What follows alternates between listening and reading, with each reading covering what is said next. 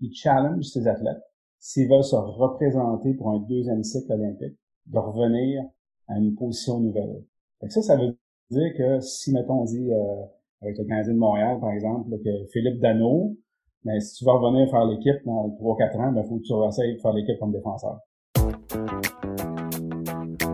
Bienvenue à avec Coach Frank, le podcast idéal pour rester à l'affût des connaissances de pointe et des avancées scientifiques dans le monde du coaching professionnel. Voici votre animateur, Coach Frank. Bonjour tout le monde, bonjour mesdames, bonjour messieurs, bienvenue à l'épisode numéro 16 de Temps d'arrêt. Là, je vous le dis tout de suite, là. Si vous cherchez un endroit pour aller chercher des idées qui sortent de la norme, des idées qui sont out of the box, je vous dis tout de suite, vous êtes au bon endroit avec la conversation que je vais vous partager dans quelques instants avec André Lachance. Euh, à travers tous les sujets dont on parle. On parle d'ailleurs de performer en équipe, du développement des athlètes, de la perception externe de votre sport et comment est-ce que ça a un impact sur ultimement la création d'athlètes de haute performance. Euh, comment est-ce que vous pouvez utiliser le système de compétition pour euh, donner un avantage à vos athlètes dans la performance? Euh, comment est-ce que c'est important de prendre des idées de d'autres sports, jouer avec les paramètres du système de pointage pour faciliter le développement? Euh, comment est-ce qu'on devrait peut-être consolider les bases plutôt que d'aller chercher le 1%? Hein? Il y a bien des gens qui disent Ah, faut que tu ailles aller chercher le 1% là, pour avoir du succès. Est-ce que c'est vraiment le cas? Euh, l'importance de créer une séquence dans la progression, d'avoir une vision à long terme, d'évaluer les athlètes à l'entrée. Bref, multitude de sujets qui, sont super importants pour n'importe qui ici qui fait affaire dans du développement. Puis quand on parle de développement, on parle pas de développement des athlètes de 8 ans pour les amener à 18 ans. On parle quand vous repêchez un athlète, puis qu'à 18 ans, il rentre dans votre organisation, ou quand vous signez un athlète comme agent libre pour quelques années, ou peu importe, quand vous êtes dans le milieu universitaire, vous recrutez un athlète qu'est-ce que vous devriez faire? Qu'est-ce qui sont les facteurs importants pour l'amener justement à pouvoir performer à son plus haut niveau? Parce qu'en bout de ligne, on repêche un athlète à 18 ans, on pense qu'il y a du potentiel, ben on veut s'assurer qu'éventuellement il puisse finir sur le premier trio. Donc, on, parle un peu de ces, choses-là dans nos conversations sur le développement de l'athlète, jouer avec les paramètres, la progression des athlètes et tout ça. Puis je pense que vous allez voir que ça peut être très créatif. Puis pourquoi c'est créatif? Ben, André, là, c'est tout un personnage, c'est un homme de projet, c'est un homme d'action. Euh, puis surtout à la base, André est un coach de baseball de renommée internationale, c'est un conférencier, c'est aussi un professeur universitaire. Et puis au fil des ans, André a présenté plus d'une centaine de fois dans 20 pays différents sur plusieurs euh, thèmes comme le sujet euh, du développement des athlètes, le coaching d'équipe, l'efficacité des groupes. Il a d'ailleurs construit le premier programme national de, féminin de baseball au Canada. Il a dirigé les pendant plus de 20 ans et après l'avoir démarré de zéro, il l'a amené au deuxième rang mondial derrière le Japon, qui sont toute euh, une nation de baseball. Euh, avant d'ailleurs de devenir l'entraîneur-chef aussi de l'équipe nationale française qui a remporté le championnat d'Europe en 2019 à sa première participation à ce championnat-là. Euh, il enseigne donc des cours à l'Université d'Ottawa. C'est un orateur dynamique qui parcourt le monde entier dans un monde pas de pandémie, donc pré-pandémie, pour partager ses connaissances avec d'innombrables entreprises et organisations sportives telles que la LNH, l'UNESCO, la MLB, Novartis et plusieurs comités olympiques dans le monde entier. Donc tout le monde, merci encore d'être là, merci d'être fidèle au poste pour le 16e épisode de Temps d'arrêt. Euh, dès maintenant, je vous partage ma conversation avec André Lachance. Bonne écoute, bon podcast. André, bienvenue à Temps d'arrêt. Merci d'être là, merci de prendre du temps sur ton dernier jour de travail avant tes vacances.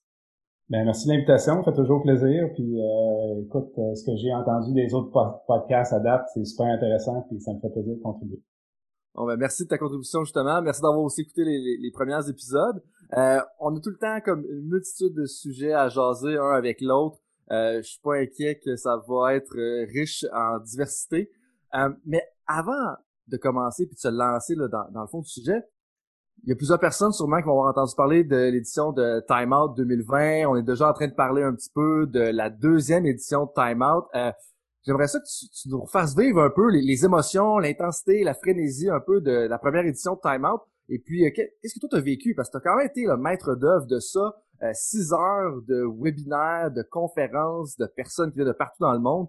C'était quand même intense c'est intense, mais je pense que le, pour moi, en tout cas, là, ça peut paraître bizarre pour les gens qui écoutent, moi, mon trip là-dedans, c'est de l'organiser. Tu la journée en tant que telle, c'est le fun parce qu'il y a beaucoup, beaucoup de connaissances qui sont partagées. Mais moi, je vais chercher beaucoup d'adrénaline puis de trip dans l'organisation, puis dans l'appel aux conférenciers, puis leur demander s'ils veulent contribuer, etc. J'ai beaucoup de plaisir à, connecter avec ces gens-là. Puis lorsque tu connectes avec ces gens-là, ben t'es un à un, évidemment. Fait que évidemment, ça, ça dévie sur d'autres sujets, puis on parle de coaching, etc. Puis on établit une connexion dès le départ. Euh, fait que ça, ça a été un premier trip. Puis écoute, on, on était trois à organiser ça. Tu sais, tu de maître d'œuvre, j'étais pas tout seul. Puis même si on était juste trois, je pense qu'on, je pense que tu vas être d'accord, ça attendait pas vraiment un résultat comme celui-là. au début, on disait, on fait une conférence internationale de coaching. OK, mais bon, tu sais, j'ai comme eu un silence là, de mes deux partenaires au début, puis après ça, ben, OK, on le fait, puis on l'essaye, puis on verra, puis finalement, ben, ça a donné des super bons résultats. Les gens semblent avoir aimé le fait, la structure, le format, euh, le fait que c'était des, des petits teasers de 20 minutes euh, qui leur permettait justement de peut-être vouloir aller gratter un peu plus loin, puis voir être curieux un petit peu plus longtemps. Ça, c'est important, c'est avec le coaching, d'être curieux plus longtemps. Euh, pas juste sur le moment, mais de vouloir continuer à gratter. C'est un peu l'objectif de tout ça. mais qu'évidemment, au niveau du contenu, ben c'était très c'était très solide. Je pense qu'on avait des gens un peu partout, que ce soit en Australie, en Europe, en Amérique du Nord, en Amérique du Sud, etc., un peu partout. qu'on avait des, des, participants de, de cinq continents aussi. Euh, fait que d'entendre ces gens-là live parler à des au-dessus de 1000 entraîneurs, je pense que c'était super le fun. C'était comme ça a créé beaucoup d'engouement quand même aussi. Puis il y a plusieurs choses. Tu parlais de curiosité, puis les choses par rapport à laquelle j'étais curieux justement, c'est un peu les certains présentateurs nous venaient des endroits qu'on est moins habitué d'entendre. Par exemple, tu sais, je sais que Rick Charlesworth pour moi c'était quelqu'un que c'était la première fois dont j'entendais parler. Mais le CV de ce gars-là, c'est quand même impressionnant. Puis je pense que tu eu euh, un, anecdote ou deux là, par rapport à son coaching. Puis toi, tu l'as même entendu aussi en, conférence. Là. Ouais, ben moi, je l'ai entendu. Je pense que j'essaie de me rappeler dans quel contexte. Je pense que c'était avec On the Podium qui organisait des, euh, euh, des, séminaires ou des conférences pour les coachs. Puis il était l'invité principal, le keynote, comme on appelle. Puis il avait dit quelque chose qui m'avait marqué, puis ça m'avait amené à acheter ses deux livres sur le flyer parce qu'il vendait là. là. Mais il avait dit que lui, après chaque cycle olympique, ça, ça va faire capoter le monde un peu quand tu y penses, après chaque cycle olympique, il challenge ses athlètes, s'ils veulent se représenter pour un deuxième cycle olympique, de revenir à une position nouvelle. ça, ça veut dire que si, mettons, on dit, euh, avec le Canadien de Montréal, par exemple, que Philippe Dano, mais si tu veux revenir faire l'équipe dans 3-4 ans, ben, faut que tu essayes faire l'équipe comme défenseur. Fait que là, en première vue, ça n'a pas de bon sens, c'est impossible. Les gars, ils ont plein de championnats du monde, champions olympiques. Puis ce que ça amène, euh, François, c'est que les joueurs qui reviennent à une autre position, ben, ils ont une meilleure appréciation du travail requis pour performer à l'autre position. Ils comprennent mieux le déplacement sur le terrain, etc. Lui, il est en hockey sur le gazon. Évidemment, quand il y a une blessure, quelqu'un peut lever la main et dire, ah, joué là, je peux aller remplacer. Euh, fait évidemment, pour moi, ça a été, ça a été important. Puis ça a été euh, un facteur qui a fait que à travers mon coaching avec l'équipe nationale, j'ai toujours poussé à ce que les athlètes se présentent en, étant capables de jouer à plus, à plus d'une position pour nous donner des options de plus comme coach. Puis je pense qu'avec un, un, pays comme le nôtre, euh, c'est ce qui a fait qu'on a été capable de se démarquer au niveau international aussi, parce qu'on avait plein d'options. J'avais plein d'options comme coach. Fait que ça a été, euh, pour moi, ça a été un moment marquant qui m'a beaucoup influencé. Ton dernier commentaire, ça me fait justement penser à l'expression anglaise, euh, tu sais, build a well before you're thirsty, donc bâtir un puits avant d'avoir soif. Puis c'est un peu ça, c'est dans le sens que c'est pas le temps quand tu as des blessures de prévoir le fait que là faut que tu changes des joueurs de position peut-être que de créer cette préparation-là à OK, là, je vais avoir besoin de changer des joueurs de position parce que là, on a des blessures, mais de se préparer avant, ça fait quand tu vis des embûches, puis Dieu sait qu'on a envie dans soit dans les tournois de Coupe du Monde comme tu as vécu, ou dans des saisons qui sont incroyables comme dans ton sport, le baseball de 162 games, ou même dans des dans des saisons de la NHL où est-ce que c'est 82 games, il y a ça, ben ça crée une flexibilité à l'intérieur euh, de l'équipe. Je pense que ça, c'est essentiel. Euh, avant de rentrer plus loin dans ton rôle de coaching, parce que ça, c'est super intéressant, puis plus le développement des athlètes, euh, juste finir la bulle un peu time-out. Qu'est-ce que tu retenu un peu des grandes lignes de nos présentateurs? Parce que il y avait quand même quelques thèmes cohérents. Moi, j'en ai retenu certains, mais je serais curieux de t'entendre un peu là-dessus. Ben, pour moi, le, le, le, grand thème a été au niveau du leadership. Je pense que c'est un mot qui ressort. Puis au niveau de la vision aussi. Je pense à Angus Mugford avec les Blue Jays. Euh, qui a eu le, je dirais, le courage, euh, et on le voit partout, hein, c'est d'avoir le courage de prendre des risques, puis que ce soit Rick Charlesworth, que ce soit Wayne, que ce soit euh, Don Smith, que ce soit tous les autres présentateurs qui étaient avec nous, euh, c'est d'avoir le courage de faire les choses autrement. même dans un monde où des fois, comme je, je, reviens avec euh, le gars des Blue Jays, qui arrivait, que lui, c'est pas un gars de baseball tout, qui arrive dans un monde, d'un sport qu'il connaît pas, et qui veut justement shaker les choses un petit peu. Fait qu'il a eu le courage de le faire, évidemment. Il y a des gens qui aiment pas ça parce que ça sort de leur zone de confort, puis ils ont jamais vu ça avant. Euh, évidemment, c'est ce qui fait la, force de ces personnes-là. C'est ce qui fait leur succès aussi, c'est qu'ils ont le courage de prendre ces risques-là. Fait sont calculés, évidemment, mais ils n'ont pas peur de le faire. Fait que moi, c'est mon gros takeaway, c'est ça confirme justement que les gens à succès, ils prennent ces risques-là. Puis moi, c'est un peu ce que j'admire de toi, où est-ce que t'as pas peur de prendre des risques puis d'oser dire des choses qui font peut-être pas plaisir à tout le monde, qui font pas l'unanimité, mais en bout c'est des choses dans lesquelles tu crois, à laquelle tu as réfléchi, puis après ça, tu l'utilises pour lancer des projets. Parce que j'ai tout le temps beau dire, c'est beau chialer de un, ou critiquer, puis de vouloir euh, changer un peu les choses, mais de deux, il faut faire des projets, puis il faut amener des idées qui vont euh, aller vers le, développement des athlètes, qui vont aider le développement des entraîneurs, qui vont pousser les choses à, changer vers la bonne façon. Ça, pour moi, c'est une des facettes qui est super importante de ta personnalité, où est-ce que tu amènes beaucoup de momentum positif, parce que tu hésites pas à lancer des projets, puis en même temps, ton habileté à réseauter, puis à rassembler des gens de différents milieux comme c'est un peu incroyable, tu sais. Puis je t'amènerais justement à, dire, là, je pense que tu réseautes quand même beaucoup dans les derniers temps, justement avec la deuxième édition de Time Out. On en est où là pour la, deuxième édition de Time Out? Ben, on a déjà une date, on part du 12 décembre, ça s'en vient, c'est dans pas si longtemps que ça. Euh, et puis notre euh, notre cédule s'en vient quand même assez étoffée avec des gens euh, avec des noms super intéressants qu'on a hâte de partager. Puis on a hâte justement de, de faire découvrir, hein, parce que souvent c'est ça avec avec Time Out, c'est que les gens se disent OK, jamais vu cette personne-là, je connais pas le nom. Euh, le CV semble bon. Comme tu as dit tantôt, tu connaissais pas Rick Charlesworth, mais il y en a un paquet d'autres qui connaissaient pas. moi, je connaissais pas Nadine Dubina, mais est extraordinaire. Fait que c'est une belle découverte. Fait que c'est en même temps, c'est comme je disais tantôt, de euh, oui, tu veux rester curieux plus longtemps. Ça, c'est, je pense, c'est super important, mais tu veux justement être ouvert à ces découvertes-là également. Fait que c'est, on a, on a bien hâte justement à cette deuxième édition. -là. Pense que ça va être excitant. Puis là, je pense que c'est, ben, en fond, ça va devenir une édition euh, biannuelle. Donc, on va avoir un winter timeout puis un summer timeout un petit peu. Puis on va coordonner ça. Puis on vous en, on donnera plus de détails en temps et lieu. Donc, euh, restez à l'affût pour ça. Euh, là, j'aimerais ça qu'on on, commence à, drill down, vraiment à, à, comme approfondir un sujet en particulier. Puis je sais que un de tes dadas, c'est le développement des athlètes, c'est les structures de compétition. Euh, fait que peut-être qu'on peut commencer par justement tes réflexions sur le développement des athlètes. Je pense que tu as passé un peu de temps dans les derniers jours ou même dans les derniers mois à, te pencher là-dessus. Euh, est-ce que tu peux m'en dire un peu plus juste sur tes réflexions puis sur laquelle tu as travaillé dans les, derniers mois justement? Ouais, ce que ce que je suis, euh, c'est un, sujet comme tu dis qui me passionne évidemment. Euh, puis c'est un peu bizarre sur lequel je me suis assis récemment. C'est, on parle souvent que la première expérience dans un sport est super importante, cruciale pour garder les TQ dans le sport, puis les garder impliqués pendant longtemps. Mais ce que j'ai réalisé, c'est que c'est bien beau avoir des bons programmes. C'est un super bon programme de plongeon, ou de baseball, ou de ringuette, peu importe le sport. Mais on oublie de regarder ce qui se passe avant. Quand, quand je dis qu'est-ce qui se passe avant, c'est, bon, la première chose, c'est quoi la perception que les gens du public ont de ton sport? Toi, tu un gars de football.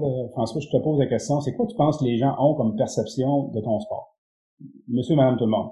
On va clarifier des choses. D'abord, j'étais un gars de football. Là, je vous dirais que je suis un gars multisport. Mais pour répondre à ta question, à la base, étant un gars de football, les gens ont l'impression que c'est une gang de gars pas trop intelligents qui se rentrent dedans puis qui a pas trop de tactique, tu sais.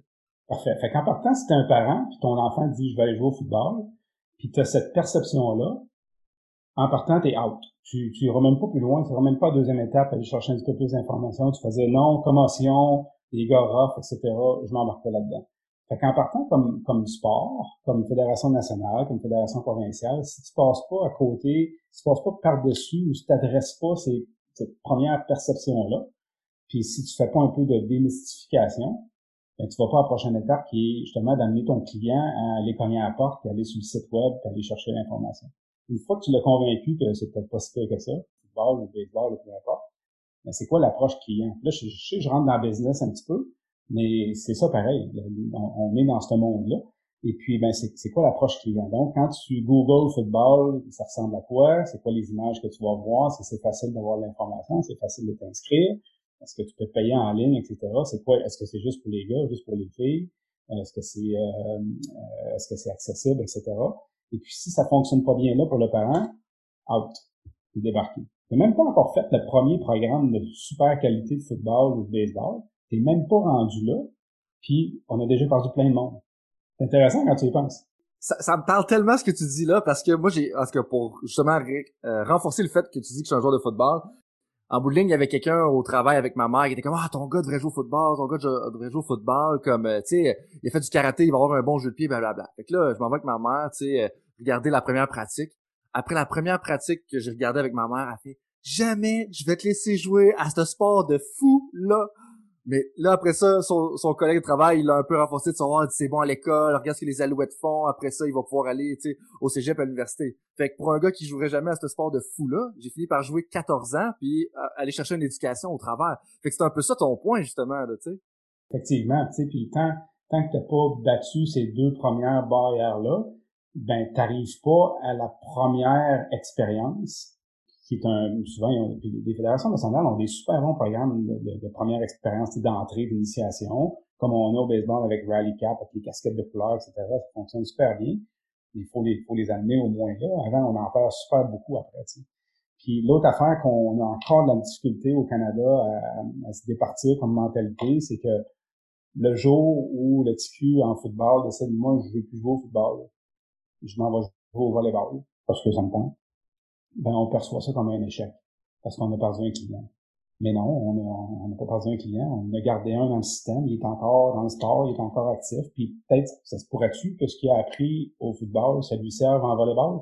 Ça se pourrait-tu ce que tu as appris en gymnastique va t'aider en plongeon? Puis pourquoi qu'on n'essaie pas de s'entraider au lieu de, euh, de dire, bon, j'ai perdu une personne, euh, c'est peut-être à cause du coach qui était pas bon ou quoi. Ben non, c'est juste parce que l'athlète a découvert d'autres choses, c'est bien correct. Fait qu'on on a de la difficulté encore avec ça, la, gestion du multisport. Je pense que tout le monde semble être d'accord sur le concept du multisport, mais tout le monde tire encore sur sa couverte. Ça, c'est fatigant. Ouais, puis en fait, je pense qu'il y a encore une meilleure expression pour ça, c'est un peu si on pense à une tarte, mais comme là, on est en train de se battre pour les morceaux de tarte au lieu de juste faire une plus grosse tarte. Puis tu parles, tu parles à n'importe quelle bonne grand-mère, mais comme elle va pas faire comme ah ben là, là toi non tu vas voir ça, tu vas voir ça. Non, elle dit regarde, on va en faire six des tartes. Ok, non, on va en faire, on va faire une plus grosse. Mais c'est un peu ça. On devrait se préoccuper de faire grandir la tarte dans la structure québécoise, la structure francophone pour la quantité d'athlètes. Puis tant mieux si on a des gens qui vont être plus actifs d'un sport à l'autre. Puis les transferts, ben c'est pas juste dans un sens souvent des gars de joueurs de basket qui vont venir jouer au football, des joueurs de football qui vont aller jouer au volleyball, etc. Puis ça, il y en a plein d'histoires comme ça. Puis tout le monde en bénéficie en bout de ligne parce que le pool athlétique va devenir plus grand. Puis je sais en ce moment que c'est une des missions au Québec où est-ce que euh, on cherche à refaire le modèle de développement des athlètes en cherchant de, une meilleure façon de les amener au niveau de performance. Mais en bout de ligne, c'est tout, euh, c'est toutes les fédérations qui vont, ils vont y gagner si on fait bien ça, tu sais. Tout à fait. Puis l'autre, l'autre problématique, tu l'as mentionné au départ aussi, c'est le système de compétition. On, on, on oublie jusqu'à quel point il joue un rôle important dans le développement de l'athlète.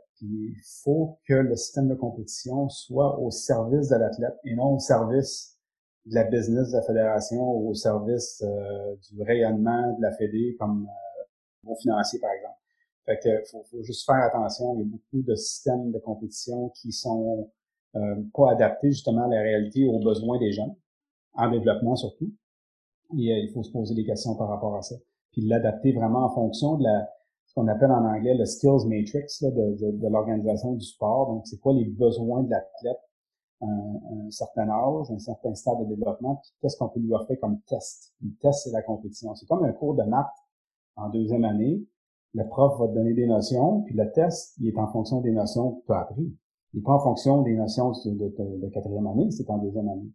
Fait que c'est souvent ça le système de compétition qu'on voit c'est qu'on place les athlètes dans un milieu, dans un environnement où il est pas tout à fait prêt à, performer puis à œuvrer là-dedans, soit parce que c'est trop rapide, il n'est pas prêt mentalement, physiquement, techniquement ou tactiquement, et puis on, place dans des situations d'échec. C'est pas mal l'échec, faut pas, faut pas me prendre euh, comme quelqu'un qui voit pas l'échec comme étant important dans le développement, mais il faut aussi que ça soit significatif comme expérience. Si on l'oublie souvent, tu sais, c'est la compétition, ben oui, il faut que tu manges et voler des fois, oui, il faut t'apprendre à gagner, mais souvent, il faut que tu sois dans le milieu où que c'est significatif, tu sais pas si tu vas gagner ou tu vas perdre. C'est là qu'on grandit. T'sais. Fait qu'il y a beaucoup de travail à faire de ce côté-là, puis le coach là-dedans, ben, il est pogné parce qu'il va coacher en fonction du, système de compétition. Le coach va toujours s'adapter. Ben oui, c'est normal. Fait faut pas le blâmer. Mais il faut blâmer les fédés qui sont qui osent pas prendre les risques, qui n'ont pas le courage de changer la structure pour bénéficier des athlètes, puis faire travailler les entraîneurs différemment. Ça revient un peu au concept de délicieuse incertitude, où est-ce qu'on veut un bel équilibre entre les habiletés de l'athlète puis le défi. Puis plus le temps avance, plus je me rends compte que éventuellement, comme ça revient, il y a des concepts fondamentaux qui devraient gouverner un peu tout ce qu'on fait. Puis comme la délicieuse incertitude, ben, il y a des liens à faire en psychologie avec ça, il y a des liens avec un apprentissage, il y a des liens en enseignement. Euh, donc tu parlais un peu de skills matrix, en bon français, la matrice des habiletés. Mais la matrice des habiletés, des fois, on a tendance à penser que la matrice des habiletés, ça concerne seulement les niveaux de développement ou récréatif, un petit peu plus bas. Mais justement, plutôt cette semaine, j'assiste à une présentation d'une personne qui est dans le milieu de la haute performance, qui parle du développement des athlètes. Mais la matrice des habiletés est super importante pour eux aussi, dans le sens que c'est important que tu aies une représentation mentale de c'est quoi ton athlète quand il va exécuter telle technique ou telle tactique au niveau novice, compétent, super compétent ou, même expert? Parce que si tu veux l'amener à progresser dans son développement, ben, il faut que tu aies une représentation de c'est quoi tes attentes. Si tu n'as pas une représentation mentale des attentes, tu peux pas bien l'accompagner vers là le niveau de détail puis le, pointillage de ça, ça va probablement changer selon le contexte dans lequel tu coaches. Mais moi, j'argumenterais que c'est même pas juste une chose de développement récréation, ça s'applique à tous les niveaux si tu veux pouvoir bien accompagner euh, ton athlète. Et si, le, le, parallèle est bon parce que ceux qui ont suivi euh, les, les, les, playoffs de la Ligue nationale de hockey, ceux qui ont suivi les péripéties autour de Kotkaniemi avec, avec le Canadien de Montréal, qui est arrivé jeune dans la Ligue nationale, ben tu voyais très bien que ce joueur-là était pas prêt à faire ce saut-là, juste par ses prises de décision. Puis le, gros le gros différenciateur à, ce niveau-là, même si c'est un sport spectacle où on veut performer, gagner à tous les soirs, etc.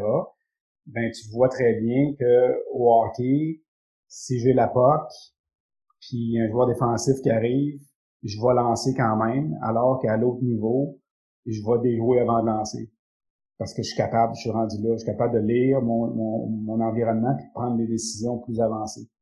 Les jeunes qui arrivent dans la ligue, ben, c'est, ce qu'on voit souvent, c'est qu'un défenseur qui arrive, on va lancer pareil au lieu de trouver une autre option. ça, ben, ça rentre dans la prise de décision. Puis comme tu disais, c'est quand on observe, qu'on on, on, regarde ce qui se passe au plus haut niveau, ben oui, il y a quand même de l'apprentissage qui se fait là, mais ça se fait à un autre niveau. Tu sais, les, les skills de base, de patiner, de lancer, etc., sont probablement acquises mais au niveau tactique, au niveau prise de décision, sont pas là encore. Ça, c'est des habiletés aussi. Puis, tu sais, tu parles de prise de décision dans les hauts niveaux, puis souvent, un peu, le, principe que tu disais de lancer au lieu d'essayer de déjouer, c'est aussi avec la pression qui vient, puis le peur du, la peur du risque un petit peu, tu sais, puis ça, c'est un problème. Puis je reviens un petit peu en arrière sur ce que tu disais, tu sais, tu parlais des, structures de compétition, euh, puis je sais que, tu sais, on en parle quand même régulièrement, comme tu as fait quelques voyages bon, avant la pandémie par rapport justement aux structures de compétition. Puis je pense que si, si je me trompe pas, puis clarifie-moi si, j'ai mal compris, que un endroit dans le monde où est-ce qu'il se pose beaucoup de questions justement sur euh, la structure de compétition, ça va être en Scandinavie, le Danemark, puis ce rassemblement-là. Puis je pense que tu y as été quelques fois. Puis c'est un peu quoi les questions que eux ils se posent pour voir, parce que est-ce nous autres on devrait pas se poser ces questions-là justement? Ben oui, écoute, euh, oui, ces pays-là que j'ai eu la chance de travailler euh, avec ces pays-là, la Suède, le Danemark, l'Islande. L'Islande, c'est fascinant parce que si on se rappelle la dernière Coupe du Monde de soccer, écoute, l'Islande, là, il mouille, il fait fret, puis je sais, je suis allé, puis il fait pas tout le temps beau, puis c'est un peu maussade, il gris. Mais écoute, euh, ils ont battu des, pays euh, quand même assez avancés au niveau, euh, de leur histoire par rapport au, football, au soccer, la dernière Coupe du Monde. L'entraîneur-chef, c'est un dentiste il fait d'autres choses en vie, puis ils ont eu des résultats extraordinaires. Mais le contexte dans lequel ils se placent, euh, évidemment leur culture de viking ressort dans probablement tout ce qu'ils font, un peu comme les All Blacks le font à travers leur, culture de leadership qu'ils ont développé à travers le temps. Et euh, les Islandais euh, s'associent beaucoup à la, culture viking. la culture viking, ben, a sa propre, justement, sa propre vision, sa propre façon de faire les choses. Ceci étant dit, les gens se posent beaucoup de questions sur euh, le système de compétition, comment on peut l'adapter davantage. Un exemple que j'ai eu, par exemple, avec euh, avec la Fédération de hockey en Suède, avec, qui on a, on a travaillé, c'est il me disait, écoute, nous autres, on a souvent un problème que on a toujours un joueur dans l'équipe qui est super dominant. Tu sais, qui compte 4, 5, 6 buts dans le game, puis il y a personne qui a du fun autour. Qu'est-ce qu'on pourra faire? Tu sais? Fait que là, je les ai challengés, puis là, c'était un peu flyé. Là, au début, ils m'ont regardé, OK, de quoi tu veux dire, là? J'aurais dit, est-ce qu'on peut challenger le système de pointage? Tu sais, le système de pointage au hockey, par exemple, c'est le nombre de buts qui sont marqués d'un bord ou de l'autre. Quand la POC rentre dans le filet, ça donne un point, puis celui qui le fait le plus en game, c'est lui qui gagne. Et qui a dit que cette, formule-là était bonne pour les athlètes en développement? C'est nous autres qui avons décidé ça, que c'était toujours la même façon de faire. Même chose au baseball, c'est le nombre de fois que tu viens de chômeur. Au basket, c'est le nombre de fois que tu mets le ballon dans le panier. Qui a dit que les TQ de 8, 9, 10 ans, ça devrait être la même chose? Fait que là, ils me regardent, OK, qu'est-ce que tu veux dire? Fait que là, je, là, je les ai fait réfléchir encore plus longtemps, puis c'est eux qui ont trouvé la réponse. C'est pas moi qui ont trouvé la réponse. On dit, OK, le bon joueur qui score 4, 5, 6 buts par match, si on changeait la règle, on disait que lorsqu'il compte un but, ça donne un point à son équipe. S'il en donne un deuxième, ça donne un point à son équipe. Si ça donne un troisième, s'il en compte un troisième, ça donne un troisième point à son équipe. Mais si le deuxième but est compté par un autre joueur, ce but-là vaut deux, deux points. Si le troisième but de son équipe est compté par un troisième joueur différent, ce but-là vaut trois points. Qu'est-ce qui va arriver? Quand je te disais tantôt, le coach coach selon le système de compétition, qu'est-ce que tu penses qui va arriver avec le stade? Il va le forcer à faire des jeux puis à faire, à faire des passes. Donc, donc, indirectement, en changeant une règle, tu viens de changer un comportement d'entraîneur qui va maintenant focuser non seulement sur les skills de compter de ce joueur-là, il va dire, regarde, si on veut gagner le match, là, faut que tu passes la porte parce que les autres, faut qu'ils comptent ça va agrandir son, sa matrice d'habileté un petit peu, le nombre, son éventail d'habileté qui va maîtriser aussi l'athlète. Parce que souvent, une des choses qui arrive dans les modèles de développement, dans ça, c'est que l'athlète, ben là, il prend, il veut scorer, puis pour le bien de son équipe, parce qu'il faut qu'il absolument qu'il gagne le championnat provincial, ben là, il va prendre la rondelle, il va la transporter d'un bout à l'autre, puis ça, ça va être la même chose au basketball. ça va faire qu'il va consolider des habiletés qui sont déjà bien acquises de son bord au lieu de justement être plus complet comme joueur. Je comprends bien peu où est-ce que ça s'en va, ça. Exactement. Je te donne, je te donne un autre exemple parce que tu as dit le mot basketball, ça m'a trigger quelque chose dans le cerveau. Là. Euh, ceux qui écoutent, puis toi aussi, François, euh, quand tu regardes un match de NBA à TV, puis tu arrives dans les quatre dernières minutes, c'est-tu assez plate? C'est-tu assez long? Ben, moi, je trouve ça excitant. Si tu trouves ça plate, ben, on a chacun ses goûts. Moi, je trouve ça excitant, mais c'est long. On va, on va, on va être d'accord sur le fait que c'est long. Une des problématiques, c'est que, euh, surtout qu'on arrive en fin de match, où les équipes l'équipe doit reprendre le ballon, possession du ballon pour essayer de revenir derrière. Ils vont faire des fautes automatiques pour ça, c'est vraiment poche. Là. Quand on regarde ça, là, je fais une, une, une, faute automatique, une faute évidente pour prendre récupération du ballon. Alors voici une alternative. Okay? Ça s'appelle le Elam Ending. C'est fantastique. Lorsqu'on arrive à un match, il reste quatre minutes, on arrête le temps. Il n'y a plus de tableau indicateur. Okay? On regarde le pointage à ce moment-là.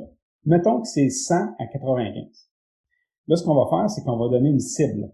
Et la cible, c'est toujours plus 9 en prenant le pointage le plus élevé. Donc, c'est 195, on va prendre 100 et on ajoute 9. Donc, la cible, c'est 109. Et à partir de ce moment-là, c'est la première équipe qui arrive à 109. Là, tu peux plus prendre de faute parce que tu, l'autre équipe fait des points. Qu'est-ce que tu penses qui arrive? OK? C'est que à chaque match, ça finit toujours de façon spectaculaire avec un point gagnant qui met fin au match ça peut être un joueur différent qui, parce que ça arrive pas souvent dans un vrai match où on termine avec un point gagnant. Là, toutes les games, un point gagnant spectaculaire. les spectateurs aiment ça, les joueurs aiment ça.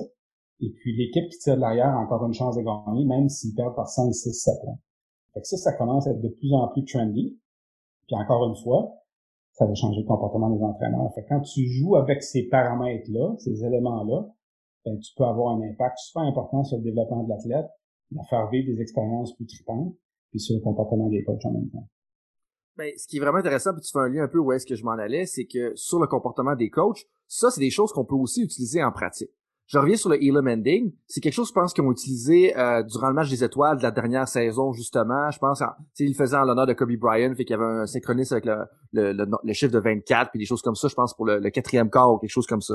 Mais pour les entraîneurs, tu me parlais du, euh, de changer un peu le jeu, d'accorder des, des points différents aux athlètes, mais c'est des choses qu'on peut aussi utiliser en pratique pour justement mettre l'accent sur d'autres choses quand on fait des compétitions internes. C'est bien mieux, bien entendu, si on change la structure de compétition, parce que là, c'est pour euh, tous les athlètes qui sont sous notre gouverne, si on veut, si on est une fédération, etc. Mais je pense que c'est quelque chose qui a un transfert, évidemment. Ben, tu sais, c'est super bien ce que tu dis, parce que c'est souvent la réponse que j'ai. Ça marche en pratique, on le fait en pratique, OK? Pourquoi on le fait pas en vrai? Tu sais, l'exemple prenant de ça, c'est le, handicap au golf. Tu, fais, tu, fais, tu vas jouer contre des amis des fois, puis il y en a un qui est meilleur que toi, ben, il y a un handicap, ce qui fait que tu vas avoir une game qui va être significative. Tu peux quand même te comparer à l'autre. Puis les deux peuvent avoir du fun. OK? Euh, un, autre exemple que je te donne, c'est de voler des idées à un autre sport. je sais qu'on est beaucoup dans la compétition, mais c'est quand même assez important. Prenons le cas de la trampoline. on a vu aux Jeux olympiques la trampoline, qui est un sport associé à la gymnastique. Et mets-toi dans la peau d'un petit bonhomme, une petite bonne femme de 10 ans, qui fait sa première compétition, c'est son premier saut, etc., travailler fort, etc. Puis là, il est un petit peu intimidé ou un, il est un petit peu intimidé, elle commence à faire ses sauts, il y a des jeux, évidemment, parce qu'on est dans un sport jugé, et tombe, okay? atterrit, croche, puis tombe. Alors, c'est la fin de son, son truc, perd beaucoup de points, découragé, blablabla. Bla, bla. Mais là, il y a quelque chose qu'on fait dans un autre sport, je reviens au golf, on appelle ça le mulligan. Ah, j'en utilise plusieurs dans mes rondes, je dirais. Même chose pour moi. Fait que mulligan, c'est que tu as le droit de reprendre un coup, puis ce coup-là compte pas. C'est un peu ça, dans le fond. Hein? Puis la trampoline a décidé de l'utiliser, le mulligan, dans leur sport. Ce qui fait que le coach ou le petit gars, la petite fille peut dire mulligan, je le refais, et tout ce que les juges viennent de voir avant, ça compte pas. Fait imagine ce que ça a comme influence au niveau de la confiance de l'athlète qui commence dans ce sport-là pour l'inciter peut-être à continuer. Alors que la première, si c'était une première mauvaise expérience, ça pourrait peut-être l'amener justement à quitter le sport pour faire d'autres choses. Fait que c'est ça l'idée derrière ça, c'est juste regarder ce qui se fait ailleurs, regarder des concepts qu'on peut peut-être voler, tweaker un peu, changer, se l'approprier, puis l'implanter dans, un, dans, notre sport. Il y a définitivement des parallèles à faire avec ce que tu viens de le dire, il y a définitivement des parallèles à faire euh, avec le golf puis plusieurs autres sports. Donc le handicap, le mulligan. Mais là, sur le point du mulligan, moi, il y a une chose qui me chicote un peu par rapport à ça, dans le sens que c'est important pour donner une expérience positive pour maintenir les athlètes à l'intérieur du sport. Puis surtout, par exemple, tu sais, on a un athlète qui joue à notre équipe, on veut pas qu'il euh, ait trop d'échecs trop rapidement quand même. On veut, oui, le mettre face à des situations de pression, il doit performer, mais on veut quand même lui donner une chance. Fait que ça, je comprends ça. Mais jusqu'à un certain point, on veut peut-être enlever ce mulligan-là, parce que dans la vie, t'as pas toujours une deuxième chance. Fait quoi est-ce que tu te situes là-dessus? Parce que moi, ça, c'est une chose dans laquelle je crois fortement. Ou est-ce que si on donne toujours une deuxième chance en pratique à nos athlètes ou même en compétition, ben, à un moment donné, dans la vie, t'en auras pas de deuxième chance. Puis il faut que tu fasses la chose comme du monde dès la première fois. Tu as fait raison. Puis écoute, ça a été un débat en athlétisme. Je sais pas si tu te rappelles, il y a une couple d'années, il y avait, il y avait le truc du mauvais départ. Tu sais, quand autrefois, pendant longtemps, si tu avais un mauvais départ, tu avais le droit à une deuxième chance, les Jeux olympiques est arrivé, je pense, je pense en 2012. Ils ont essayé pour la première fois, je, me trompe peut-être avec les années, hein, euh, où ils ont dit t'as rien qu'une chance. Si t'as un mauvais départ, c'est terminé. Euh, mais quand on y pense, jusqu'à un certain point, c'est peut-être une bonne chose aux Olympiques d'avoir juste une chance, peut-être. Mais comme tu dis, en développement, moi non plus, euh, vient un temps où ce que tu, le deuxième chance, tu as peut-être besoin de passer à d'autres choses, puis de, te focuser sur le faire comme faut une fois, ce qu'on dit performance on demand, you know, donc, donc performer euh, quand c'est le temps de le faire. Ça fait partie du développement de l'athlète aussi, mais tout ça fait partie d'une progression également. Fait que je pense que quand tu es rendu à un, stade de développement où tu es prêt justement à performer sous pression, performer euh, à la demande, euh, ben tu plus besoin de cette règle-là. Tout à fait. Puis c'est performer quand ça compte. Moi, c'est la, traduction française que j'ai fait. Performer quand, quand on a besoin, quand ça compte. Euh, ça, ça fait un lien un petit peu les derniers commentaires que tu as fait sur l'innovation sais, il y a plusieurs personnes euh, qui ont soit dans le domaine des affaires, soit dans le domaine sportif comme coach ou comme administrateur, on cherche à innover parce que c'est ça qui est un peu qui va nous amener l'avantage. Puis on a eu des discussions récemment là euh, par rapport à ça dans notre groupe, dans notre communauté de pratique. Puis où est-ce que tu te situes un petit peu là-dedans? Parce que il y en a des, des fois qui vont nous dire OK, on a besoin du pourcent, le 1% qui va faire la différence, mais on a aussi besoin d'avoir un bon 99% qui est solide. Fait est-ce qu'on devrait toujours être à la quête du 1% ou des fois on devrait plus se concentrer sur consolider notre 99%? Euh, par où commencer avec ça? À un moment donné, je lisais un livre, et tu vas voir le parallèle que je fais par rapport à ça après. Et puis, je pense que c'était Coach K avec, avec Duke, je pense. Puis quand il a commencé sa carrière à un moment donné, euh, il a eu du succès assez rapidement. Puis je pense qu'il a gagné un événement important. Tu allé voir son patron, son athletic director après, pour avoir un bonus. Il pense qu'il a bien performé. Puis son patron il a dit Ouais, pourquoi je te donnerais un bonus? Ben, j'ai gagné, etc. Puis son boss, il dit, ben, je t'ai payé pour ça. Puis ça me fait penser à ça un peu, l'innovation. L'innovation, pour moi, c'est, c'est juste faire sa job. Puis là, le parallèle que je voulais faire, puis des fois, on se dit, oui, cette personne-là, c'est un innovateur, etc. Ben, cette personne-là, elle fait bien sa job. Puis c'est, pour, moi, c'est, c'est juste ça. La personne qui n'innove pas, fait toujours les mêmes affaires, qui dit qu'il a 25 ans d'expérience, mais dans le fond, qu'il a 25 fois la même année d'expérience, elle fait pas sa job Fait que c'est juste ça pour moi, l'innovation. C'est juste ben, comment tu peux, faire progresser ton organisation pour laquelle tu travailles, ta business, ta personne, ton athlète, etc. Puis c'est d'être curieux plus longtemps. je reviens souvent avec ça, hein? c'est d'être curieux plus longtemps, puis d'ouvrir ses horizons, puis de vouloir apprendre justement de, des autres autour de toi. Fait que je veux juste pas compliquer ce, ce concept-là plus que ça, parce que pour moi, c'est aussi simple que de faire son travail. Ben, c'est ça, toi, tes attentes, dans le sens que tu veux t'assurer que tout ce que tu fais, soit avec Baseball Canada, dans ton coaching ou même dans ta consultation, que c'est des choses qui sont pas juste répétées ce qui a été fait dans le passé. Puis ça, c'est ta personnalité à toi. Parce que, tu sais, oui, tu as des gens qui vont être compétents, donc euh, il y, a une certification qui va avoir été donnée, boum, on a une étape, t'es dit compétent. Mais à un moment donné, c'est que si tu veux pousser ton domaine puis être dans les meilleurs dans ton domaine, ben c'est de faire l'innovation, puis c'est justement d'amener des nouvelles choses, d'être curieux, puis de toujours chercher à voir qu'est-ce que tu peux améliorer, soit dans ta structure de compétition, soit dans les athlètes, soit dans la façon dont tu roules euh, les pratiques. je sais que c'est quelque chose justement qui, t'anime quand même beaucoup. Euh, dans une présentation que tu m'as partagée récemment, tu me parlais du développement des athlètes en baseball, puis un peu de tes recherches à ce sujet-là, puis tes réflexions, parce que c'est quand même une grande partie, je pense, de ta vie, euh, euh, avec Baseball Canada, avec ton coaching de l'équipe nationale.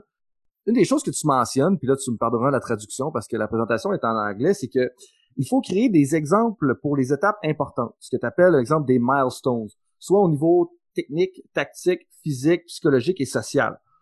On pourrait identifier à quoi est-ce qu'un athlète ressemble à chacun de ces stades-là. Qu'est-ce que tu veux dire un petit peu par là? Puis c'est quoi le, rôle un peu de créer ces milestones-là, soit au niveau développement, puis même au niveau plus de haute performance? Il y, a, il y a un grand lien à faire avec ça, euh, avec ce qu'on a parlé tantôt, la Skills Matrix. Euh, savoir à chacun des stades de développement, l'athlète, s'il est bien entouré, s'il a un bon environnement, etc., devrait ressembler à quoi? En moyenne, au-delà de la moyenne, de ça de la moyenne. Ça, ça veut dire qu'au niveau technique, devrait être rendu à quel niveau, au niveau physique, devrait être rendu à quel niveau, avec des tests évidemment, au niveau tactique, au niveau mental, au niveau des habiletés de vie également, oui, devrait être, devrait être rendu euh, à cette étape-là. Et puis, si évidemment on fait pas cet exercice-là de savoir où est-ce qu'on veut que notre athlète soit rendu à chacun des stades de développement, puis comment on peut le mesurer, ben on se retrouve à répéter les mêmes niaiseries l'année d'après, deux ans après, etc. Où l'athlète justement, ben vous allez vous faire dire comme coach, ben moi j'ai jamais appris ça avant. Fait que là l'entraîneur perd du temps à renseigner des choses. C'est comme ça. Puis je reviens souvent avec l'école. Hein. Je reviens avec mon, mon truc de, de maths tantôt. Là. en deuxième année, tu apprends des concepts de mathématiques, de soustraction, de multiplication, etc. Puis quand tu arrives en troisième année, il y a une petite révision au début d'année, mais le prof, il passe à d'autres choses, là. Il sait que ça a été appris l'année d'avant. Même affaire avec les cours d'anglais au, Québec, où tu as appris les couleurs en première année, blue, red, etc. Mais le prof ne recommence pas avec ça l'année d'après, il passe à d'autres choses. Mais en sport, on a tellement de difficultés avec ça. Puis est-ce que c'est à cause que euh, on a beaucoup d'entraîneurs bénévoles dans certains sports qui ne savent pas, c'est pas leur faute. Souvent, ils n'ont pas l'éducation de coaching nécessaire pour aller au-delà de ce qui devrait être fait. Ils font juste le minimum je sais pas. Mais on a beaucoup, on a beaucoup, beaucoup de perte de temps dans notre système sportif au Québec et au Canada. J'aimerais un peu, j'amènerais un peu ce que tu as dit, une coche plus haut, dans le sens que moi, je pense que oui, exemple, l'exemple de l'école, de savoir un peu ce qui a été fait l'année d'avant pour bâtir, ça, c'est important. Puis surtout quand on pense à des programmes qui ont souvent des athlètes pour minimum deux ans, ou même trois ans, quatre ans, cinq ans, c'est quoi un peu la séquence de progression qu'on voit à travers nos athlètes, autant technique, tactique, euh, sociale, psychologique et physique? Et je vais donner un exemple un peu ce que je veux dire, où est-ce que je pense qu'il faut amener ça à un autre niveau si on compare à l'école, où est-ce que à l'école, on, on assume un petit peu ce qui a été fait dans les années antérieures. Mais quand on est dans le sport, en préparation physique, qu'est-ce qu'on fait en premier? Ben, on va faire une évaluation. Fait que si on, dit qu'on va travailler ta force musculaire pendant les trois prochains mois, puis qu'on veut savoir, on veut que tu améliores ton 1RM au squat, ben, on va faire un test en janvier, puis on va faire un autre test en mars ou en avril pour voir s'il y a eu une progression. Mais des fois, un petit peu, je pense qu'un défaut dans le domaine du sport, c'est que si on pense aux techniques et aux tactiques, on prend les athlètes à l'entrée, on assume qu'ils ont vu certaines choses, et ça, sans vraiment le baser sur des faits parce qu'on sait pas trop exactement ce qui a été fait dans les années antérieures. Mais en même temps, pourquoi on fait pas une évaluation technique tactique dès le départ, dès la première pratique ou même dans les deux trois premières pratiques? Pourquoi on se lance directement, euh, je te dirais, dans la, la, préparation des premiers matchs quand le camp commence? Ou peut-être qu'on veut faire plus à l'hiver si on prend le cas du football dans leur saison Mais l'idée, c'est, quand même important de savoir, OK, ben cette, cette cohorte-là, j'allais dire QV, cette QV ou cette cohorte-là d'athlètes, comme, c'est quoi leur force au niveau technique? Est-ce que c'est leur changement de direction? Est-ce que c'est leur maniement de rondelle? Est-ce que c'est leur lancer trois points? Parce que c'est pas vrai de dire que chacune des cohortes va avoir la même, euh, le même niveau de performance au niveau des habiletés. Il y a bien des affaires dans ce que tu as dit. La, première des choses, je vais, commencer avec une des choses que tu as dit, c'est que le coach euh, va commencer son année puis il va mettre de l'emphase sur la tactique parce qu'il y a une game qui s'en vient. Mais la question, c'est pourquoi fait ça? La réponse est, ben, probablement, puis je serais bien curieux de voir si je pense pas avoir tort, probablement qu'il s'est fait dire en début d'année que sont 12 équipes, il y en a 8 qui font une série à fin d'année. Là, je reviens encore sur mon système de compétition. Okay? Fait il y a 12 équipes, puis il s'est fait dire, ben, il y en a 28 qui vont faire les séries à fin d'année. On parle de sport d'équipe, évidemment. Euh, qu'est-ce qui arrive, le coach? Ben, il faut que je gagne la première game. Vendredi, on joue contre le club de, peu importe le nom, les Cougars de Saint-Jérôme, faut les battre. Parce que cette game-là peut avoir une influence importante. Le résultat de ce match-là peut avoir une influence importante à la fin de l'année. Mais si on change ça, puis je dis, euh, toutes les équipes vont faire les, les séries. Qu'est-ce qui va se passer avec le coach? Ah, ça presse moins de voir les power play au hockey. On va leur apprendre à faire des bonnes passes, à patiner comme du monde, à faire des bons lancers. Quand ça sera le temps, que ce soit sa tactique. Fait que tu vois l'influence que le système de compétition peut avoir, encore une fois, sur le comportement du coach. Où le focus va être mis à bonne place. Puis si je peux rentrer là-dedans, comme moi, ce que je te dirais, c'est un peu l'analogie à faire comme l'investissement d'argent. Ou est-ce qu'à un moment donné, c'est important de placer de l'argent tôt d'investir pour qu'elle fructifie à long terme. Mais d'investir justement dans le développement des habiletés techniques, c'est ton investissement d'argent qui, en bout de ligne, peut-être qu'à court terme, tu vas perdre de la performance, peut-être de 10%, 15% sur ce que tu aurais pu gagner autrement. Mais en bout de ligne, tu vas peut-être être rendu 30, 40% plus riche à la fin de la saison quand est-ce que ça compte? Puis moi, je lancerais même le défi que c'est beau dire que la structure de compétition doit changer, mais en tant que coach, il faut aussi se challenger à dire comment est-ce que moi je peux profiter de la structure de compétition puis comment est-ce que je peux l'utiliser, puis si je situe bien mon équipe, de dire, ah ben peut-être que je peux me permettre justement de passer trois, quatre semaines à investir de l'argent pour après ça fructifier plus tard. Parce qu'il y a des histoires de coachs qui ont des saisons parfaites, puis qu'après ça, ça se termine rapidement. Exemple, les Lightning de Tampa Bay, euh, il y a deux ans avec les, Blue Jackets de Columbus, vous savez, qui ont dominé la ligue, ils, sont, ils, ont, frappé un mur littéralement en première ronde des séries. Mais ces exemples-là du Lightning de Tampa Bay, ça se reproduit aussi dans les niveaux universitaires, collégial, euh, junior majeur, puis on les voit souvent. Puis en bout de ligne, c'est juste un problème d'investissement d'argent. Ouais, c'est d'avoir une vision à long terme. Je pense que tu l'as, tu l'as dit, c'est, c'est important. Puis en même temps, je dirais même plus loin que comme entraîneur dans tout ça, c'est qu'on perd la vision de notre rôle d'entraîneur. en anglais, on dit it's not about you. Tu sais, le coach, t'es, pas là pour ton rayonnement à toi, là. T'es là pour les athlètes. T'es là pour que eux autres prennent la place. Et ça, on l'oublie souvent. C'est puis écoute, moi, moi pour moi, le, ce qui été révélateur quand j'ai compris ça, j'ai compris sur le tard, trop tard. Quand j'ai compris ça, j'ai pris une action qui peut être paraître banale, mais j'embarque plus dans les photos d'équipe parce que c'est it's not about me. Fait pour moi, c'est toujours un rappel que je fais ça pour les athlètes, pour les amener à leur plafond possible. Je pourrais utiliser cette expression-là, leur ceiling. Là. Puis je suis là pour eux autres, pas pour moi. Je suis un, un, instrument. Fait que c'est, juste un rappel pour moi pour me dire que mon travail, c'est de les amener le plus loin possible. Puis le spotlight, il est sur eux autres, pas sur moi. Puis de se rappeler sa raison d'être, puis pourquoi on le fait, c'est vraiment important, tu sais. Puis là, j'aimerais ça te ramener, parce que moi, je t'ai amené sur une tangente avec mon investissement d'argent, mais j'aimerais ça te ramener puis t'entendre un petit peu sur les évaluations à l'entrée, comme les évaluations techniques, les évaluations tactiques, comme ça c'est un, défi quand même de faire ça comme entraîneur. Puis tu sais, je, je, le comprends. Là, quand tu prépares une saison à un moment donné, tu sais que tu pognes la plus grosse équipe de la ligue la première semaine numéro un, là, comme dis-moi que tu vas passer deux jours à faire une évaluation à l'entrée. Moi, je pense que c'est important de le faire pour savoir où est-ce qu'on s'en va. Mais je comprends comment est-ce que ça peut être un défi aussi de dire, OK, le demain, faut que je le fasse. Puis j'ai donné beaucoup d'exemples de l'école faut pas penser que le système scolaire est parfait. Là. Euh, je vais te donner un exemple avant de répondre vraiment à ta question. J'ai une de mes filles qui est arrivée à un moment donné, et elle m'a dit, papa, on a fait le test du, de beep test à l'école. Okay? On connaît le beep test, tu sais, quand tu fais un aller-retour, beep, beep, puis tu reviens. Je dis, OK, c'est cool, elle a fait tant de paliers, etc. Puis je dis, OK, puis, puis après, ben, c'est tout.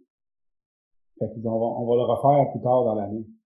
Ils le refont plus tard dans l'année, mais entre les deux, ils font rien pour améliorer le, le, le, d'athlètes. l'élève à se dépasser puis avoir un meilleur test. Fait que c'est une bonne chose de faire des tests. Puis en sport, c'est la même chose aussi, puis je l'encourage, je dis aux entraîneurs, faites-en des tests en début d'année pour voir prendre la photo d'athlète maintenant, puis d'avoir une idée de la photo que devrait être à la fin de son parcours avec vous comme coach. Et qu'est-ce que tu vas faire entre les deux?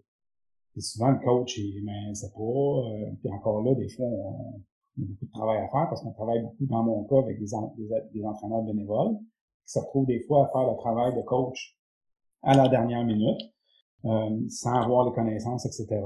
Fait qu'il faut trouver, nous, comme fédération, les outils pour leur permettre de comprendre rapidement euh, ce phénomène-là, puis de les outiller justement à, faire les choses correctement. Mais tu l'as dit, c'est pas simple, là. C'est pas simple, parce que dans un sport complexe comme un sport collectif, ben, t'as le physique, t'as le technique, t'as le tactique, t'as le mental évalué. Tu sais, on a des étudiants universitaires qui sortent, on a pas de le faire. Exact. Puis l'affaire aussi que moi je me rappelle juste l'expérience avec le baseball, tu sais comme quand on s'en va à Cuba, tu ton camp de préparation, mais toi avec l'équipe nationale, le camp de préparation à Cuba, il est duré d'une semaine. Mais quand tu arrives avec l'équipe nationale, tu te préparé pour la Coupe du Monde, que ce soit quand tu t'es préparé pour le championnat européen avec la France ou même avec le Canada, ben, la première affaire que tu as, exemple, avec le Canada, c'est le championnat national canadien, donc tu le, Québec, la, Colombie, la Colombie britannique, l'Ontario, etc., qui se battent un contre l'autre pour gagner le championnat national à partir de là, tu identifies les athlètes. Mais je pense que comme dans les deux semaines suivantes, dans les trois semaines suivantes, c'est la Coupe du Monde. Et juste partir de là, comme c'est là que l'identification du talent. Parce que des fois, la conversation qu'on vient d'avoir, puis pour certaines conversations que j'ai dans mon réseau personnel, ben comme je sais qu'ils vont nous dire, ben là, moi, je, passe tellement de temps en identification du talent que je sais c'est quoi leurs forces et les faiblesses. Je suis comme, oui, mais encore, ou est-ce que tu les as pas nécessairement vu évoluer dans ta structure ou même évoluer à travers les pratiques? Faut pas, faut se rappeler, selon moi, que les matchs, ça demeure un snapshot, ça demeure euh, juste une photo d'une grande, plus grande partie d'une personne. Tu sais. c'est quand même un défi quand tu es à la tête de l'équipe nationale, puis qu'il faut que tu gères une athlète qui vient de plein de backgrounds différents, avec des coaching points différents, des techniques différentes, puis des tactiques différentes. Puis plus loin que ça aussi, tu as tout le côté personnalité, à savoir dans un sport collectif, dans un environnement de groupe, est-ce que cette personne-là va bien fitter? je pourrais te donner des exemples d'athlètes qui avaient tout le talent du monde, euh, mais dans un groupe, fonctionnait plus ou moins bien. Euh, quand arrivait le temps de performer sur demande, comme on a dit tantôt, ça fonctionnait pas. Puis, écoute, j'ai des gens qui m'ont critiqué à travers le temps, comment ça que tu prends tout le temps cet athlète-là? Mais eux, souvent, ils ne voient pas performer à l'autre niveau. Puis moi, je sais que c'est pas parce qu'elle performe pas bien ici au championnat canadien, mais je sais qu'elle va livrer quand ça va être le temps. C'est ça qu'il faut garder en, tête aussi comme entraîneur, c'est que l'identification de talent ou la confirmation d'informations, il y a bien plus d'éléments que le côté physique, technique, tactique. Euh, dans un sport collectif, ben, il y a la présence de cette personne-là, qu'est-ce qu'elle amène. Euh, puis, puis y a aussi euh, l'historique de cette personne-là aussi, de cet athlète-là à travers le temps. C'est intéressant que tu mentionnes l'historique parce que c'est justement comme quelque chose qui a fait partie d'une autre conversation, euh, justement dans une des entrevues où est-ce qu'on parle comment est-ce qu'il faut pas oublier que l'historique de la personne compte là-dedans, soit en termes d'apprentissage, de développement, de cohésion euh, sociale, cohésion sociale, je parle de la cohésion d'équipe, euh, et d'un lien avec ça un peu la conversation, c'est votre réalité à vous, puisque tu me dis un peu, c'est que plus c'est court, plus l'aspect social devient précaire parce que tu as moins le temps un peu de bâtir cette chimie-là. C'est un peu ça que tu me disais ici. Ben, tout à fait, tout à fait. Tu euh, quand on part deux semaines en championnat du monde, évidemment, je veux partir avec une gang d'athlètes qui, autant que possible, va bien s'entendre. Puis je dis pas qu'il faut toujours s'entendre avec tout le monde. Puis avec le temps, j'ai eu des athlètes qui s'entendent moins bien avec tout le monde. Quand on est 20, tu peux pas t'entendre super bien avec tout le monde. C'est impossible. Mais tu veux quand même avoir une ambiance de travail qui va être saine qui va nous permettre de bien évoluer ensemble, qui va nous permettre de bien euh, faire face aux défis, puis de, de rebondir après une certaine adversité qu'on peut avoir comme groupe également. Puis il y a des athlètes qui sont meilleurs que d'autres là-dedans. Puis ça, ben, c'est dur à mesurer dans les championnats canadiens. Les gens ne voient pas ça.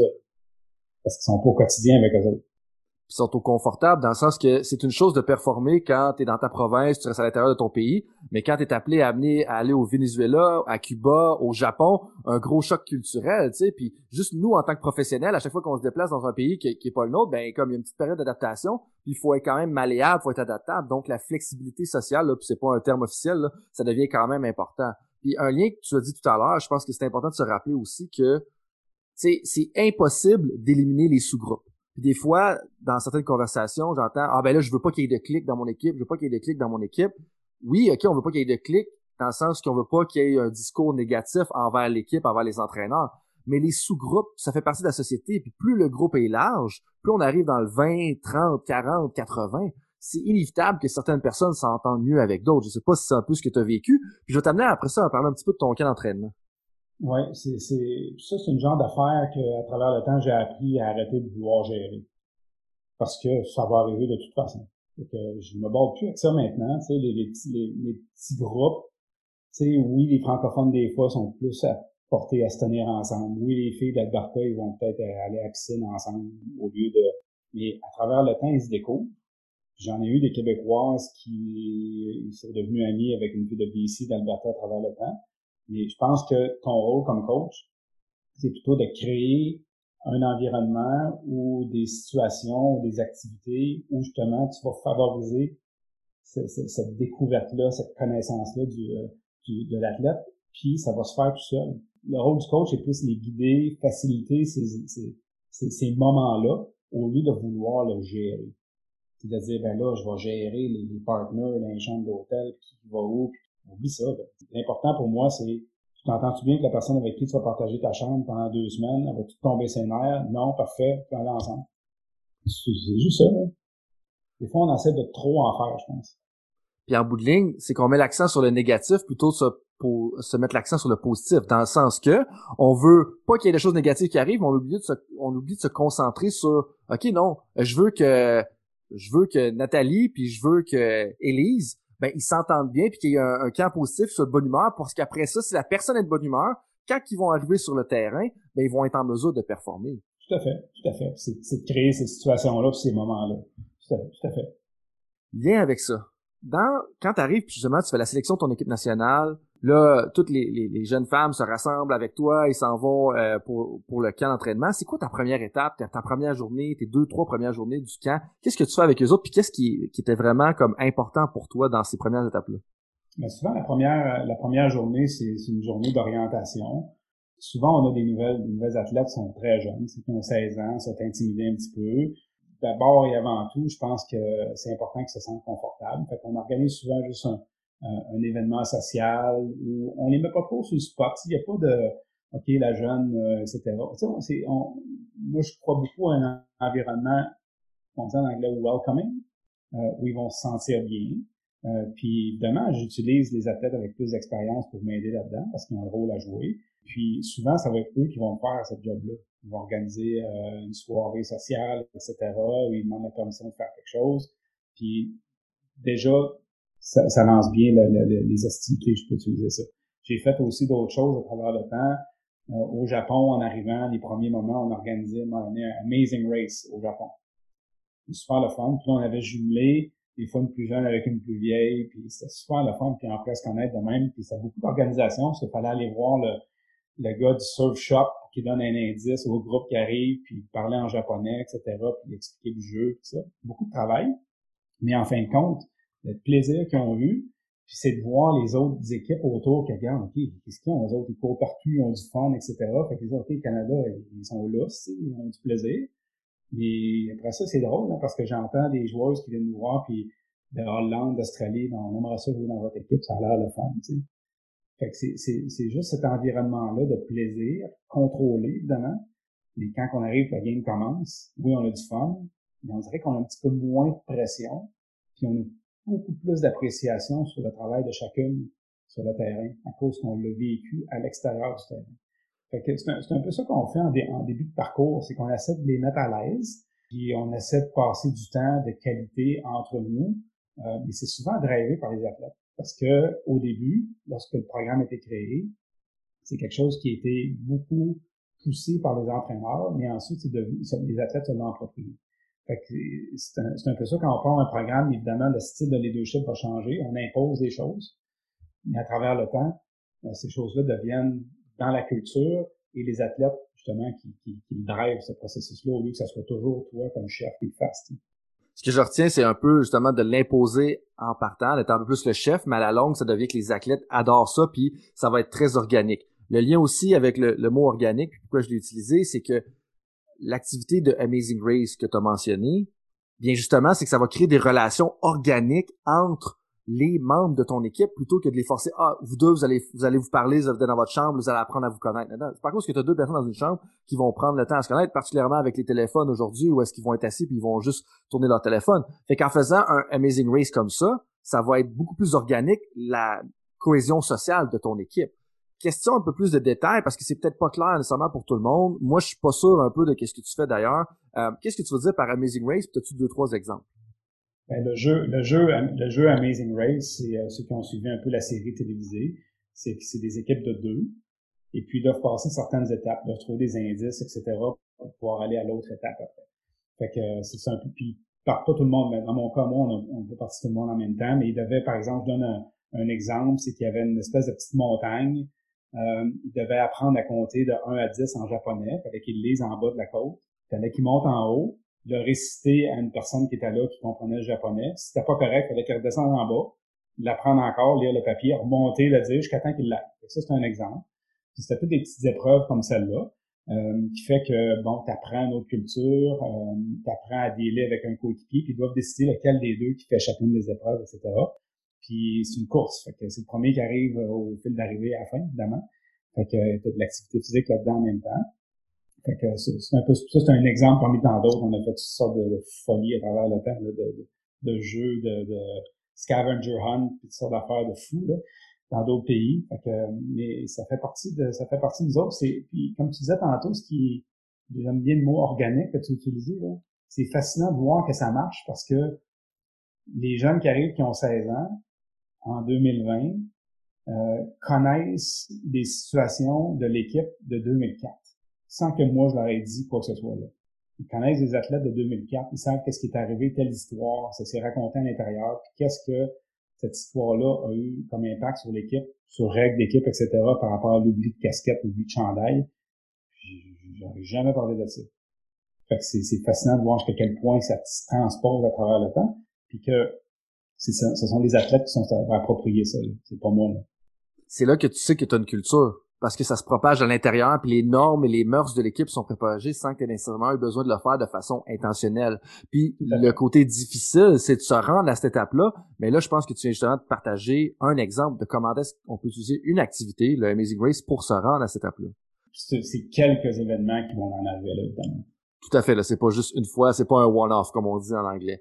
Euh, André, ça fait déjà plus de 50 minutes qu'on se parle, ça passe quand même très vite, on a couvert plusieurs sujets différents. Avant qu'on rentre dans les questions éclair, euh, as-tu un, commentaire, euh, quelque chose, une réflexion que tu aimerais partager un peu avec avec l'auditoire, une chose à garder ou en tête ou qui tu penses qui est important selon toi?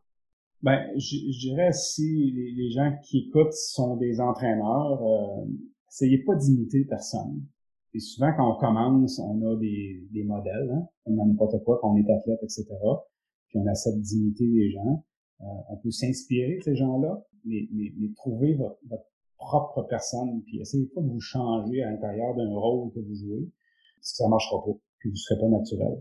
Fait que c'est peut-être la, la, la, chose pour moi que, que j'ai appris à travers le temps. J'avais des modèles, comme toi, t'en avais probablement comme coach, puis tu dis, ah oui, ça c'est bon, je vais essayer de faire la même chose.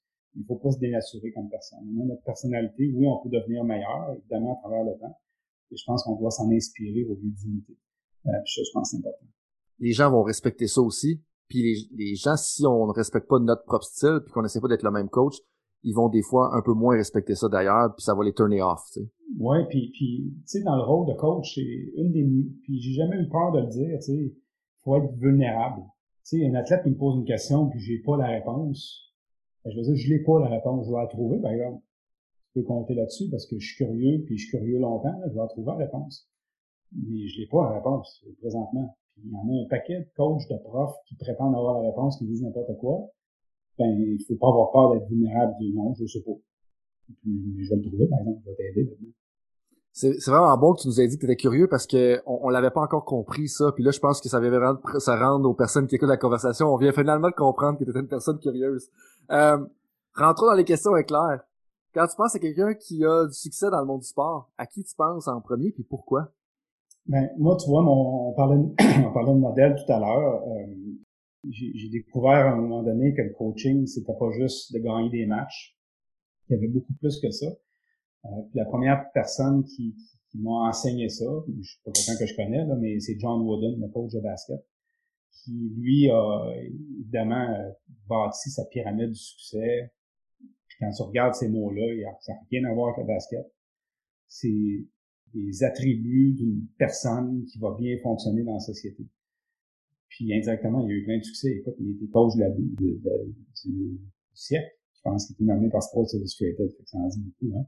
Fait, pour moi, ça a été un, eye-opener, comme on dit. Là. Ça m'a ouvert les yeux, savoir, OK, ben, le coaching, c'est un, c'est pas à propos de moi.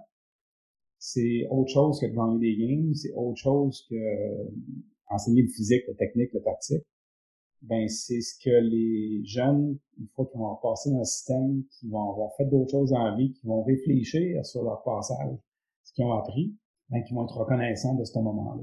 C'est ça pour moi, ça a été, euh, important. Vraiment intéressant. Puis ce que tu as dit sur John Wooden aussi, puis la pyramide, puis les affaires qui n'ont pas rapport avec le sport en tant que tel, selon moi, puis disant qu'il y a eu plein de succès finalement aussi, c'est que le développement et la performance, ça va ensemble. Puis que si tu prends soin du développement de ton athlète, on parle pas juste de développement non plus pendant 10 ans, 15 ans. Des fois, c'est le développement à l'intérieur d'un an, le développement à l'intérieur de 6 mois.